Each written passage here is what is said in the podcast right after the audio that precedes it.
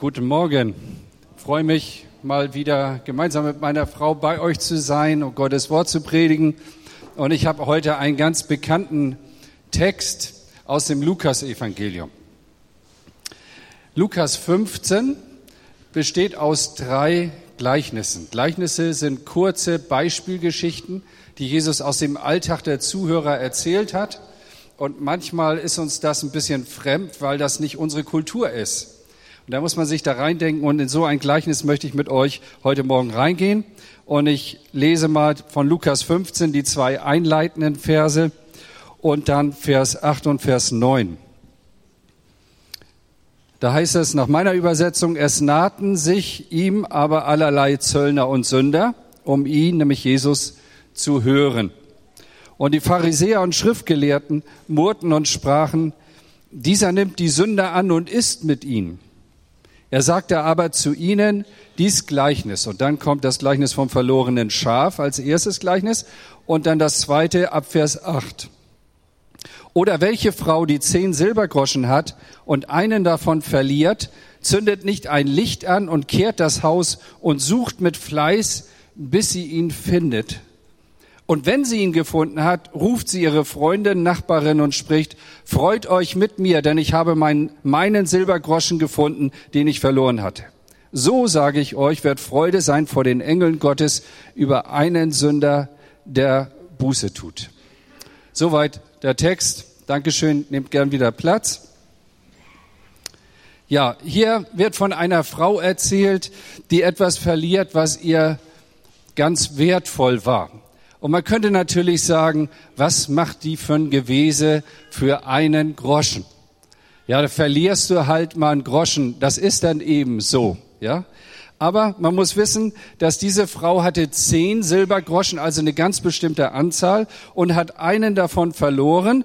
Und dieser Silbergroschen war nicht irgendwas, den hatte sie auch nicht in einer Schachtel liegen oder so, sondern eine verheiratete Frau trug, so wie wir einen Ring tragen in unserer Kultur, wenn wir verheiratet sind, in der Regel jedenfalls, äh, und rechts und links sagt ja auch noch was aus, die trug ein Stirnband, ein farbiges Stirnband und auf diesem Stirnband waren so zehn Münzen, so wie ich jetzt hier, ich habe so ein Zwei-Euro-Stück, so müsst ihr euch vorstellen, was ganz Besonderes, was ein Unikat eigentlich, was Individuelles.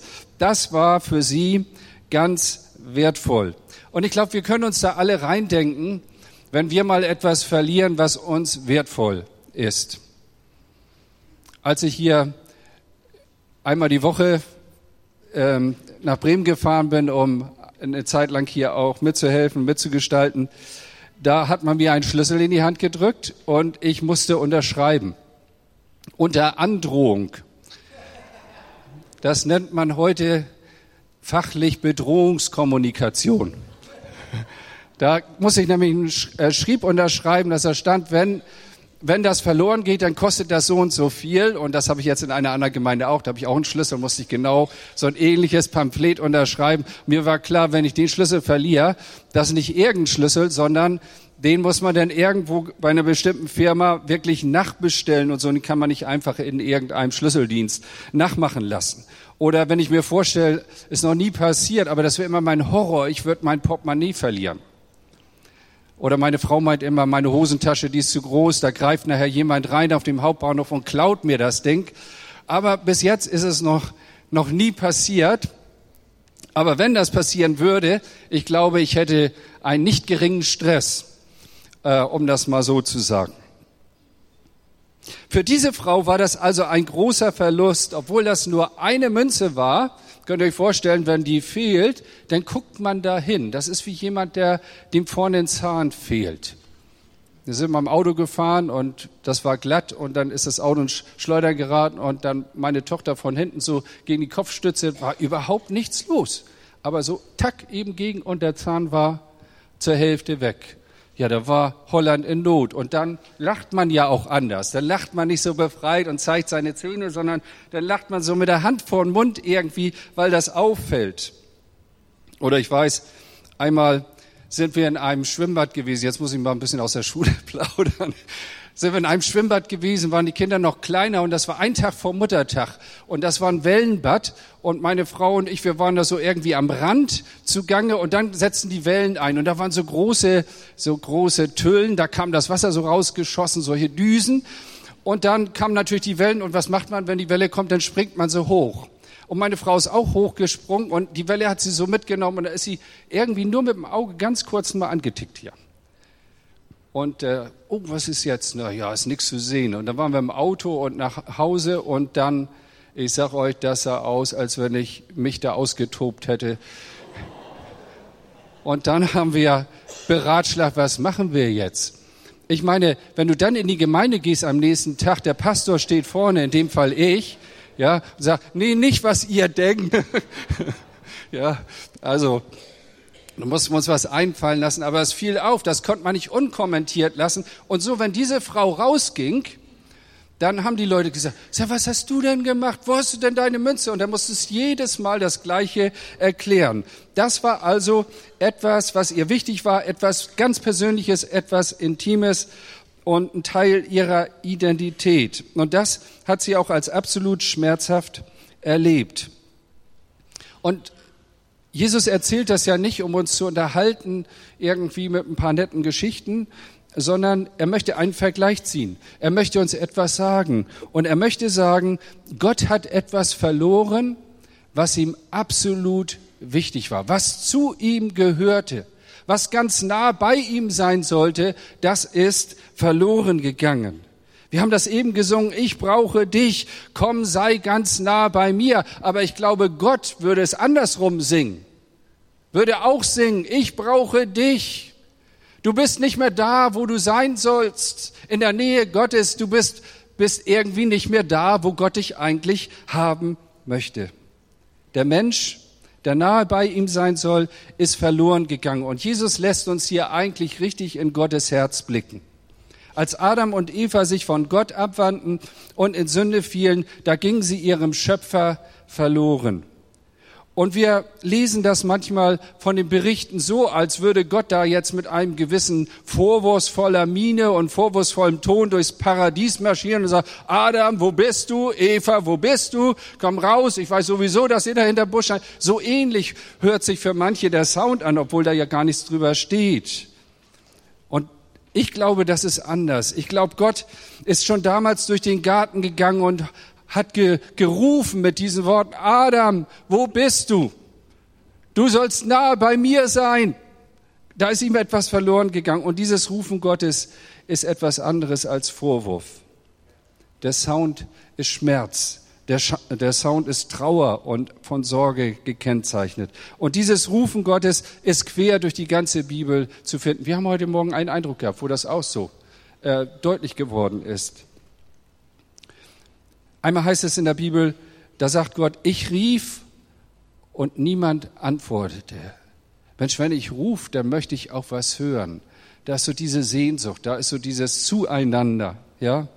Und an einer anderen Stelle sagt Gott, den ganzen Tag habe ich meine Hände ausgestreckt nach diesem Volk und niemand hört da drauf oder niemand nimmt es wahr.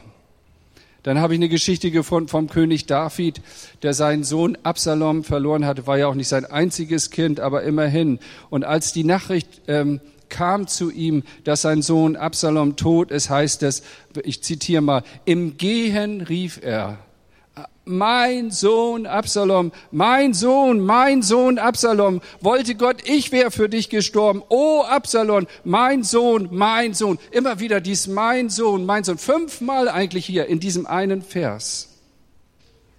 Und seit den Tagen, als der Mensch für Gott verloren ging, lebt Gott mit diesem Ruf in seinem Herzen und mit diesem Schmerzen auch. Wir singen zu Weihnachten, dieses Lied Welt ging verloren, Christ ist geboren, freue dich, o Christenheit. Und dann freuen wir uns auf unsere Geschenke und auf das schöne Essen. Aber begreifen wir richtig, was das heißt? Welt ging verloren. Das meint ja nicht nur den, sag ich mal, wo das, ja, wo das uns so den Anschein hat, als wenn jemand verloren gegangen ist, mit Bedürftigkeit und im Dreck leben und ich weiß nicht, oder auf der Straße zu Hause sein, wenn ich da Hamburg Landungsbrücken lang gehe und wir haben da so ein, so ein Fischlokal und wenn wir zurückkommen, dann haben da irgendwelche Obdachlosen unter einer Brücke ihr Wohnzimmer aufgebaut. Da stehen richtig zwei Sessel, aber es ist kalt, Leute, und da draußen zu leben. Und da denkt man zunächst mal an Verlorenheit. Aber ich bin jetzt auch äh, gerade wieder zu bestimmten Vorlesungen ähm, in der Universität Hamburg und dann, dann geht's da ja um die Rationalität des Menschen und dann verliert sich die Dozentin dann alles Mögliche und dann denke ich, Mensch, Mädel, du bist auch richtig verloren. Du bist zwar intelligent, aber du hast keine Ahnung vom Leben, von den wirklichen Koordinaten, ja. Ich würde sogar noch einen Schritt weitergehen von diesem Text. Ich glaube, das Glück Gottes ist nur dann vollkommen, wenn wir bei ihm sind. So wie eine Mutter ihre Kinder versammeln möchte. Und dann ruft sie sie mit Namen und alle sind da. Dann ist man zufrieden. Aber wenn eins fehlt, dann, dann fehlt wirklich etwas. Du sollst nahe bei Gott sein. Das ist deine Bestimmung. Und meine Frage heute Morgen ist, wie nah bist du bei Gott? Wir haben gesungen, ganz nah bei dir, da will ich sein und so weiter. Aber Gott ruft uns auch in seine Nähe, das dieses Zueinander. Gott hat etwas verloren, was zu ihm gehört. Der zweite Gedanke, der sich hier aus diesen zwei Versen aufdrängt, ist, wer nicht bei Gott ist, fällt immer nach unten und nie nach oben. Also ich meine, wenn ich jetzt nochmal dieses Beispiel nehme mit der Münze, also jeder von euch würde unterschreiben, dass wenn das Ding sich löst, es nicht nach oben fliegt und sozusagen zu einer Verbesserung kommt der Position, sondern was passiert mit diesem Goldstück oder Silberstück? Es fällt immer nach unten, es fällt immer in den Schmutz. Und das sind Grundgesetze, Naturgesetze und das sind auch geistliche Gesetze. Wenn du nicht da bist, wo du sein sollst, nämlich in der Nähe Gottes, dann geht's immer bergab und nie bergauf. Zu meiner, ähm, ja, hieß das früher Einsegnung, Konfirmation durften wir ja nicht sagen. Aber es war so ziemlich das Gleiche, würde ich sagen. Also für, für mich als Kind jedenfalls erlebt. Da hat damals der Pastor Bernd Ewert, der war noch Jugendleiter da, also schon eine Reihe von Jahren her, der hat mir eine Predigt gehalten. Ich war nämlich der Einzige, ich sage immer, der ordiniert wurde, aber ich meine ja eingesegnet. Ja, ordiniert war dann später. Ähm, und er hat mir eine Predigt gehalten mit einem ganz einfachen Gedanken. Und er hat gesagt, da war ein Mann, der ging hinab von Jerusalem nach Jericho. Und dann gibt es eine andere Stelle, da heißt es, und er ging hinauf von da nach da. Und wer mal in Israel war, der weiß, also das geht schon ganz schön rauf und runter. Du gehst immer hinauf nach Jerusalem. Das liegt oben auf dem Berg, 1200 Meter. Das ist sehr schön gelegen, ja? Aber hinab in die Wüste, hinab nach Jericho. Und er hat gesagt, du kannst wählen, Hartmut, zwei Wege. Entweder es geht hinab mit dir, oder es geht hinauf mit dir. Das war seine ganze Predigt. Ich würde mal sagen, hermeneutisch war das nicht ganz einwandfrei. Aber die Botschaft, die hat sich mir eingebrannt bis heute. Ja, es gibt zwei Wege, die der Mensch gehen kann: hinab oder hinauf. Und wer nicht bei Gott ist, der fällt nach unten. Die Münze, dieses Edelmetall, das eigentlich bestimmt ist für eine exklusive Position, fällt nach unten in den Schmutz und liegt da, wo sie nicht hingehört. Sie hat nach wie vor alle Anlagen, ein Stirnband zu zieren, ihre Berufung zu entsprechen. Aber auf dem Boden wird alles überdeckt und zugedeckt. Wir haben jetzt gerade eine Jahreshauptversammlung gehabt von unserer sozialdiakonischen Arbeit. Das nennt sich bei uns Stadtinsel. Da haben wir zum Beispiel einen Nachtbus, der sich um Obdachlose kümmert. Die Leute gehen dahin, bringen Kaffee mit, Kakao mit und so weiter und bauen einfach Beziehung. Predigen die nicht voll, aber bauen einfach Beziehung. Und erzählen dann, was für Leute das sind. Leute, die wirklich abgestürzt sind. Und der Grad, ihr Lieben, ist ganz, ganz schmal. Das geht ganz, ganz schnell. Und dann haben wir so eine Kleiderausgabe, schick, und der Essenausgabe satt. Und das zusammen heißt das schick und satt. Und da stehen jede Woche 160 bis 180 Menschen an, junge Menschen, ältere Menschen, Leute, die von Hartz IV leben, Leute, die also auf der Straße leben auch und so weiter.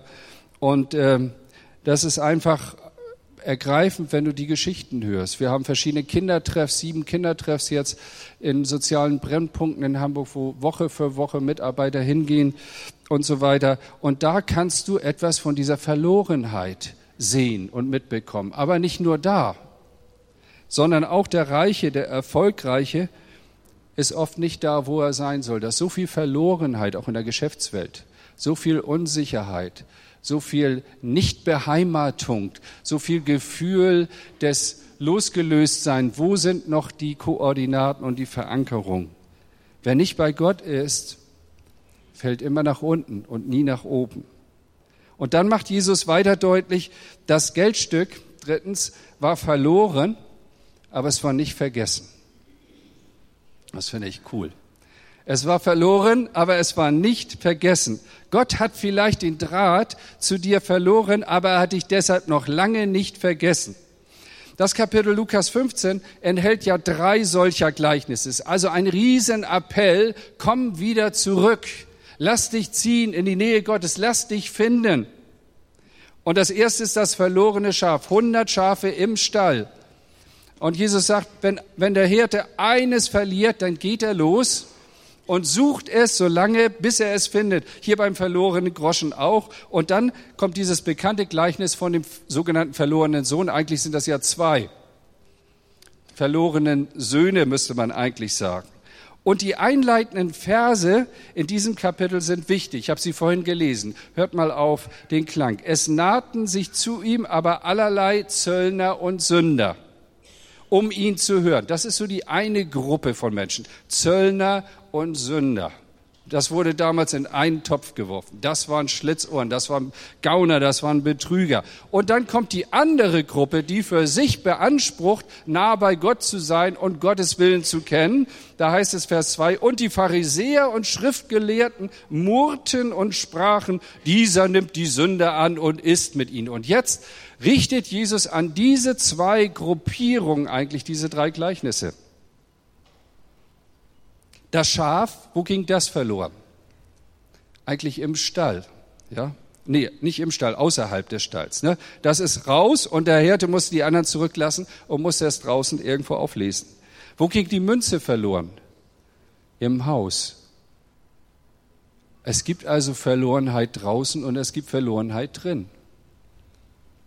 Du kannst auch in eine Gemeinde kommen, du kannst zu einer Kirche gehören. Das heißt noch lange nicht, dass du nah bei Gott bist. Ja?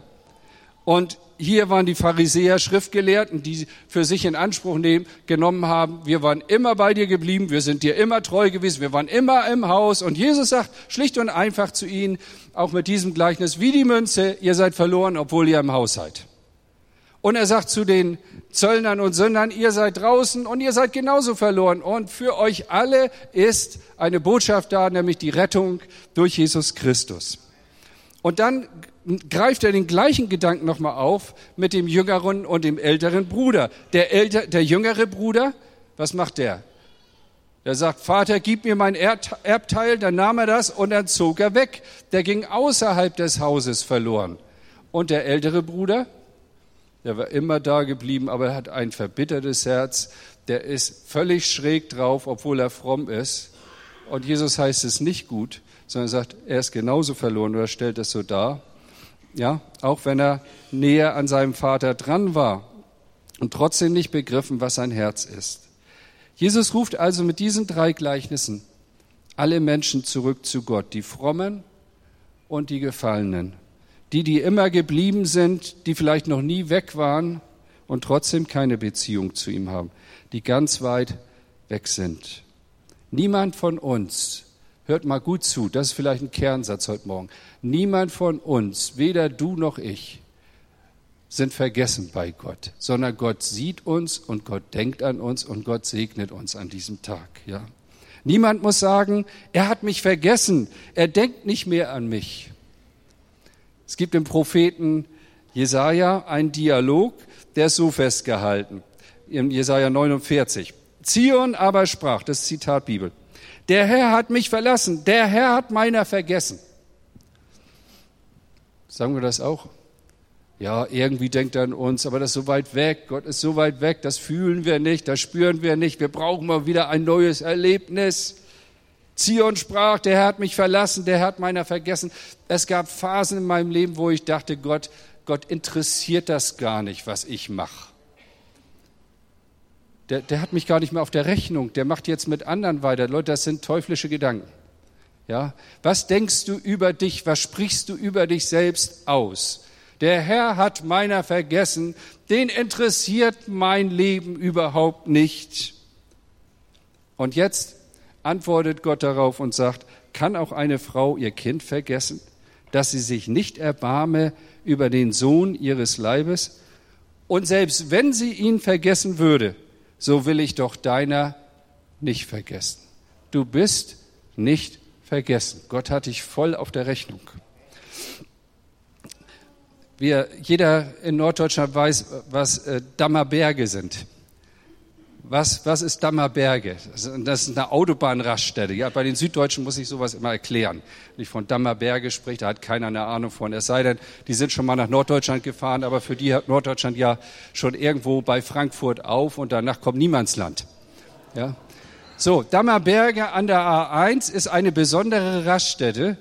Und wir waren mal als Familie, Kinder waren kleiner, unterwegs, machten Pause, fuhren raus, sind dann Dammerberge da oben in diese Raststätte. Und das Besondere da ist eben, dass sie nicht nur von einer Seite zu begehen ist, sondern dass man auch auf der anderen Seite runter kann. Also, dass sie so über die Autobahn gebaut ist.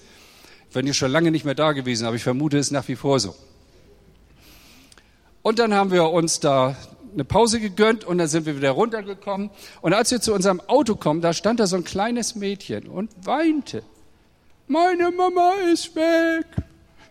Meine Mama, wo ist meine Mama? Und naja, also wir kamen da drauf zu, wir hatten selber kleinere Kinder. Was meint ihr, was ich zu diesem Mädchen gesagt habe? Du, deine Mama, die ist nach Hause gefahren. Die hatte ich hier völlig allein gegangen. Die, die denkt gar nicht mehr an dich. Trau dir mir das zu? Also ich glaube, spätestens dann hätte ich mit meiner Frau richtig Stress oder die Rollen hätten gewechselt. Ja, weiß es noch. Wir sind dann mit dem Mädchen hoch. Ich konnte mir schon ungefähr vorstellen, dass die auf der falschen Seite runtergegangen ist und dann hoch und dann geguckt und so weiter. Und dann öffnete sich die Tür und Mama kam von der anderen Seite. Und das war ein Zueinander, ihr Lieben. Das kann man nicht arrangieren, sowas. Das ist so ähnlich wie beim Flughafen. Wenn ich mal so Hamburg Airport rauskomme, dann geht die Tür auf und dann stehen da so Leute mit Schildern, herzlich willkommen. Manchmal sage ich dann zu den Leuten, ach, das wäre jetzt nicht nötig gewesen, bin nur aus Frankfurt gekommen, gilt ja gar nicht mir jetzt, aber die warten auf Angehörige und wenn, wenn du dich dann mal da hinsetzt, das müsst ihr mal spaßeshalber machen, so. Ankommt Airport äh, Bremen, setzt euch mal dahin und guckt mal die Szenen der Begrüßung. Wie viel Liebe, wie viel Zueinander, so viel Knuddeln, solche Nähe, das gibt's sonst fast nirgendwo. Ja? Und dieses Zueinander, das wünscht Gott sich auch. Du bist vielleicht verloren, emotional verloren, richtig verloren, was weiß ich, hast das Gefühl, Gott ist ganz weit weg, aber du bist nicht vergessen. Gott steht am Ausgang und hat ein großes Schild gemalt. Herzlich willkommen. Ja. Das ist das, was in Gottes Herzen ist. Und dann führt Jesus uns vor Augen, wie Gott mit allen Mitteln sucht. Ich meine, was hat die Frau alles eingesetzt, um ihren Silbergroschen wiederzufinden? Ich meine, die ist fast ein bisschen hyperaktiv. Vielleicht hat ihr Mann, der ja, von dem ist ja jetzt hier nicht die Rede, ist ja auch interessant, hier ist mal von der Frau die Rede und nicht vom Mann. Also es müsste euch Frauen diesmal wirklich trösten. Denn neulich hat mal jemand zu mir gesagt, du predigst nur über Männer. Also heute predige ich über eine Frau aber nicht aus dem Grund, ja. Also der Mann spielt hier keine Rolle, aber die Frau, die hat alles eingesetzt, um ihren Silbergroschen wiederzufinden. Also sie macht Licht, sie fegt und dann heißt es weiter, sie sucht mit Fleiß. Also schon noch ein bisschen mehr als eben mal drüber wischen und die Ecken vergessen. Sie wiederholt das Ganze so lange, bis sie ihn wiederfindet. Das ist der einzige Grund, warum Jesus Mensch wurde und zu uns auf die Erde kam. Er sagt, ich bin gekommen zu suchen und selig zu machen, zu retten, was verloren ist. Und hier in diesem, dieser Bildgeschichte präsentiert er sein, eigentlich sein ganzes Suchprogramm. Gott selber hat so ein riesiges Suchprogramm auf die Beine gestellt. Gott sucht uns nämlich mit allen Mitteln. Und so eine Suche war damals auch nicht leicht. Also ihr müsst euch das nicht so ein glatter Teppichboden, da kann man jetzt sehen, wo ist sie jetzt hingekullert oder so oder Parkett oder so, sondern das waren, das waren eigentlich so Sandfußböden, ähm, festgetretene Erde und da hat man so Schilf oder Binsen drüber gelegt, damit man nicht direkt auf dem Fußboden lief. Und jetzt könnt ihr euch vorstellen, dass in dieser, in, auf diesem Untergrund so eine Münze irgendwo hinfällt und dann nicht so leicht gefunden wird. Also die nimmt das ganze Zeug hoch, macht richtig Alarm, schickt den Mann nach Hause oder irgendwo anders hin, besser gesagt, ja. Und dann kamen hier zwei Dinge zum, zum Einsatz. Das erste war das Licht. Sie macht Licht. Mal eine richtige Beleuchtung. Ich weiß nicht, weiß nicht ob ihr schon mal in so einer Afri richtig afrikanischen Hütte wart. Das ist richtig dunkel da drin. Ja, weil schon allein wegen der, der Einbruchgefahr und der Gefährdung in der Nacht, dass da Diebe einsteigen, macht man die Fenster so klein, dass niemand da durchkriechen kann. Und dann wird auch meistens noch ein Gitter reingesetzt. Ja. So macht Gott Licht und leuchtet in unser Leben. Und man hat dann wie man das zum Sprichwort auch sagt, so lichte Momente. Auf einmal geht einem der ganze Katzenjammer auf. Auf einmal sieht man sein Leben in einem anderen Licht. Ich dachte auch immer, ich wäre in Ordnung, bis Gott mal richtig reingeleuchtet hat in mein Leben. Und da ist mir klar geworden, Mensch, Knorr, du bist ja total verloren. Du kannst dir ja selbst gar nicht helfen. So wie du jetzt lebst, so geht das nicht. Und dann, das zweite nach dem Licht war der Besen. Sie kehrte das Haus mit Fleiß. Also ein, nennen wir es mal ein Bewegungsinstrument. Ja, ein Bewegungsinstrument. Also ich meine, Besen, könnt auch weiter Besen sagen, aber ich nenne es jetzt mal, das passt jetzt besser in meine Predigt. Ein Bewegungsinstrument, ja. Ähm, und mit so einem Besen, in Anführungsstrichen, zum Bewegen hat Gott auch. Die Münze liegt da ganz versteckt und unsichtbar am Boden. Und dann wird es auf einmal hell und der Besen bewegt die Münze und dann zeigt diese Münze eine Reaktion. Was sagt sie? Ja, ich fand's hier ganz cool unten auf der Erde. Ich wollte mal mit dir reden darüber. Ich weiß nicht, ob ich jetzt schon bereit bin, mich aufnehmen zu lassen. Man würde eine Münze sowas sagen. Niemals. Sondern was ist das Einzige, was sie von sich gibt? Eigentlich nur einen Ton. Ich kann das jetzt nicht nachmachen, ich kann es auch nicht einspielen. Aber irgendwie sowas wie, Kling oder Klang oder ich meine, oder habt ihr ein anderes Wort dafür? Also sie bewegt sich oder wird bewegt und dann antwortet sie nur mit so einem kleinen Tönchen. Da muss man genau hinhören. Und das heißt, wenn Menschen das Wort Gottes hören und der Heilige Geist die Menschen bewegt, das ist nämlich hier der Besen, dann kommen und kamen auf einmal Reaktionen. Und was hat Jesus dann gemacht? Was wird er dann machen? Dann bückt er sich und greift in den Schmutz und holt die Münze aus dem Schmutz raus und er putzt sie blank und er bringt sie wieder dahin, wo sie eigentlich sein soll. Ja. Die Frau fegte so lange, bis die Münze Antwort gab. Das heißt, sie suchte mit Fleiß, bis sie den Silbergroschen findet. Gott ist noch nicht fertig mit dir. Gott sucht dich immer noch, ja? Er, er benutzt alle möglichen Dinge, um dich ja zu finden. Er sucht so lange, äh, bis er dich findet. Und er sucht nicht nur ein bisschen, das hat mich auch gesegnet. Also manchmal sind wir ja fertig mit Leuten, sagen, na ja, so viel Gelegenheit, wie die schon hatten. Gott sucht so lange, bis er uns findet. Das heißt Sonntag für Sonntag für Sonntag oder jeden Tag, jeden Tag, durch irgendwelche Vorkommnisse will er Licht machen und mit seinem Heiligen Geist dich bewegen, dass du eine Antwort gibst. Wenn einer dran bleibt, dann ist es unser Gott. Ich war ja auch so eine harte Nuss, christliches Elternhaus, ganz von Gott losgesagt, habe dann so gelebt, wie man damals so lebte, war so Hippie-Zeit. Und äh, für mich war Gott gestorben. Aber äh, Gott hat das anders gesehen. Hatte andere Pläne mit mir, ja. Und dann war ich so in so einem Gottesdienst und dann, ich meint, meint ihr, ich habe vorgehabt, mich da zu bekehren oder so? Überhaupt nicht. Ne? Also mir war schon meine, meine Situation irgendwie klar. Aber dann machte Gott auf einmal Licht. Mitten in der Predigt merkte ich, Gott redet zu mir. Den gibt's doch. Irgendwie will der was von mir. Und das hat mich unangenehm berührt. Ich wollte einfach raus. Und dann kam so, wir würden heute sagen, theologisch die Salbung Gottes, das Bewegen Gottes. Und das hat mein Herz richtig bewegt, ja. Und dann, ja gut, ich habe das ja schon öfter erzählt, jetzt nicht nochmal. Ähm, und dann habe ich mich an dem Abend dann bekehrt. In so einem kleinen Pastorenzimmer, da war so eine Couch gestanden und ich bin da auf meine Knie gerutscht und habe gesagt, Gott, wenn es sich wirklich gibt, ja. Und dann bin ich nach Hause gegangen als ein veränderter Mensch. Ich kann es euch nicht erklären, aber es war so. Und dann habe ich erstmal mein Zimmer aufgeräumt. So, ja, ich erzähle euch jetzt nicht, was da alles so los war. Und dann ist mir beim Aufräumen ein Bild äh, aufgefallen, dass ich in meine Sak es war nur ein Zimmer, eine Einzimmerwohnung, aber in einer Ecke hatte ich so eine sakrale Ecke. Ich weiß auch nicht warum. Ich wollte ja gar nichts mit Gott zu tun haben.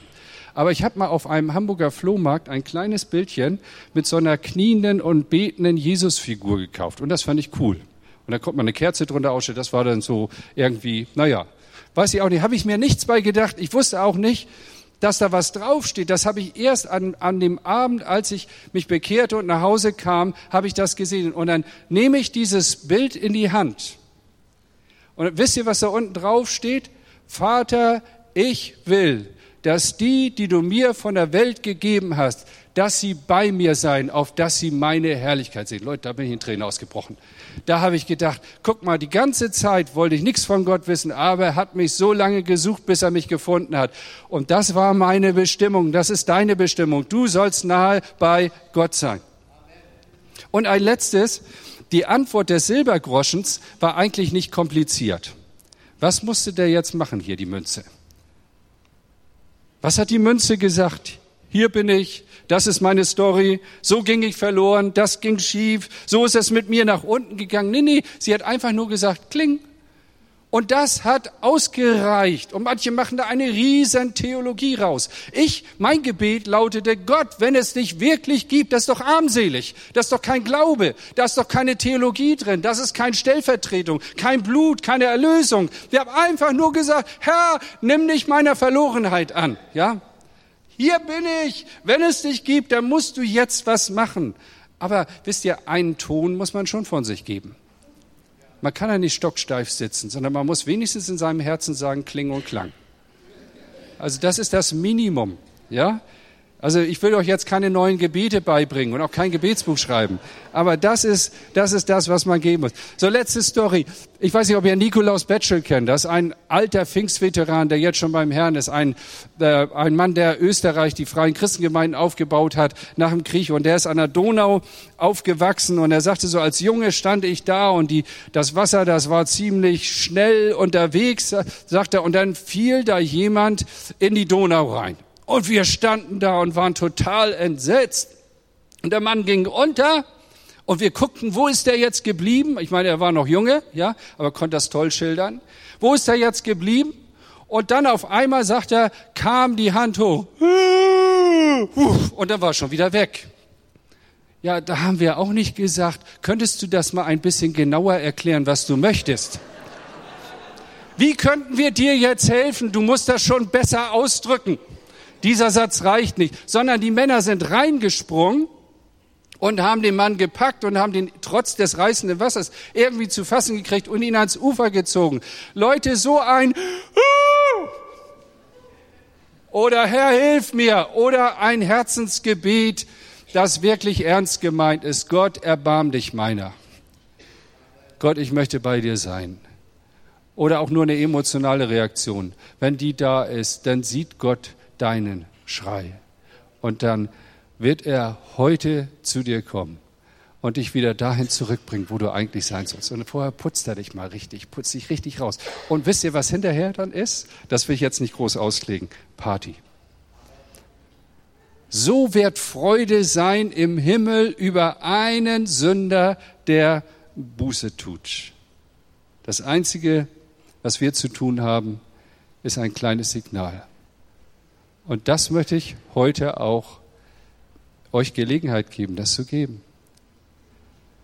Vielleicht tust du das in einem Gebet, dass du jetzt in deinem Herzen sprichst. Vielleicht brauchst du auch jemand, mit dem du mal darüber redest, in dem du sagst, weißt du, das ist genau das, was ich brauche. Ich brauche wirklich eine starke Hand, die mich aufgreift, die mich aufnimmt. Ich will nicht mehr am Boden sein, überdeckt von Schmutz und scheinbar vergessen. Ich habe verstanden, dass Gott mich sucht und mich findet an diesem Morgen. Wollen wir beten zusammen? Halleluja. Jetzt sind wir ganz kleinen Moment einfach still und jeder darf auf die Weise reagieren. Und wenn du Gott heute neu dankst und sagst, Herr, du hast mich so lange gesucht, bis du mich gefunden hast, ich danke dir dafür. Und ich möchte da bleiben, ganz in deiner Nähe. Ich brauche dich. Ich brauche dich alleine. Komm, sei ganz nah bei mir. Und andere, die vielleicht noch nie ja, verstanden haben, dass Jesus sucht und rettet, wo der Herr dich heute angesprochen hat. Da bete mal so in deinem Herzen dieses einfache Gebet, hier bin ich. Und verändere mein Leben, nimm mein Leben in deine Hand, bring mich dahin, wo du mich haben willst.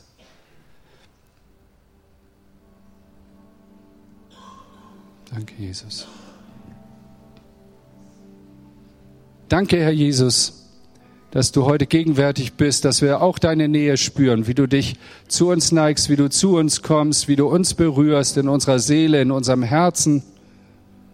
Und ich bete besonders für die, die ihre Hand aufgehoben haben. Und Herr, du weißt, was sie damit verbinden. Und ich bitte dich, dass du das einlöst, was du heute zugesagt hast, auch in diesem Gleichnis und dass du jedem so dieses ganz starke Bewusstsein von Erlösung schenkst. Ganz starke Bewusstsein deiner Nähe, Herr, dieser tiefen Geborgenheit in dir. Danke dafür, dass du dich zu uns nahst, Herr, wenn wir zu dir kommen. Danke, danke für deinen Segen, den du jetzt auf jeden Einzelnen legst. Amen.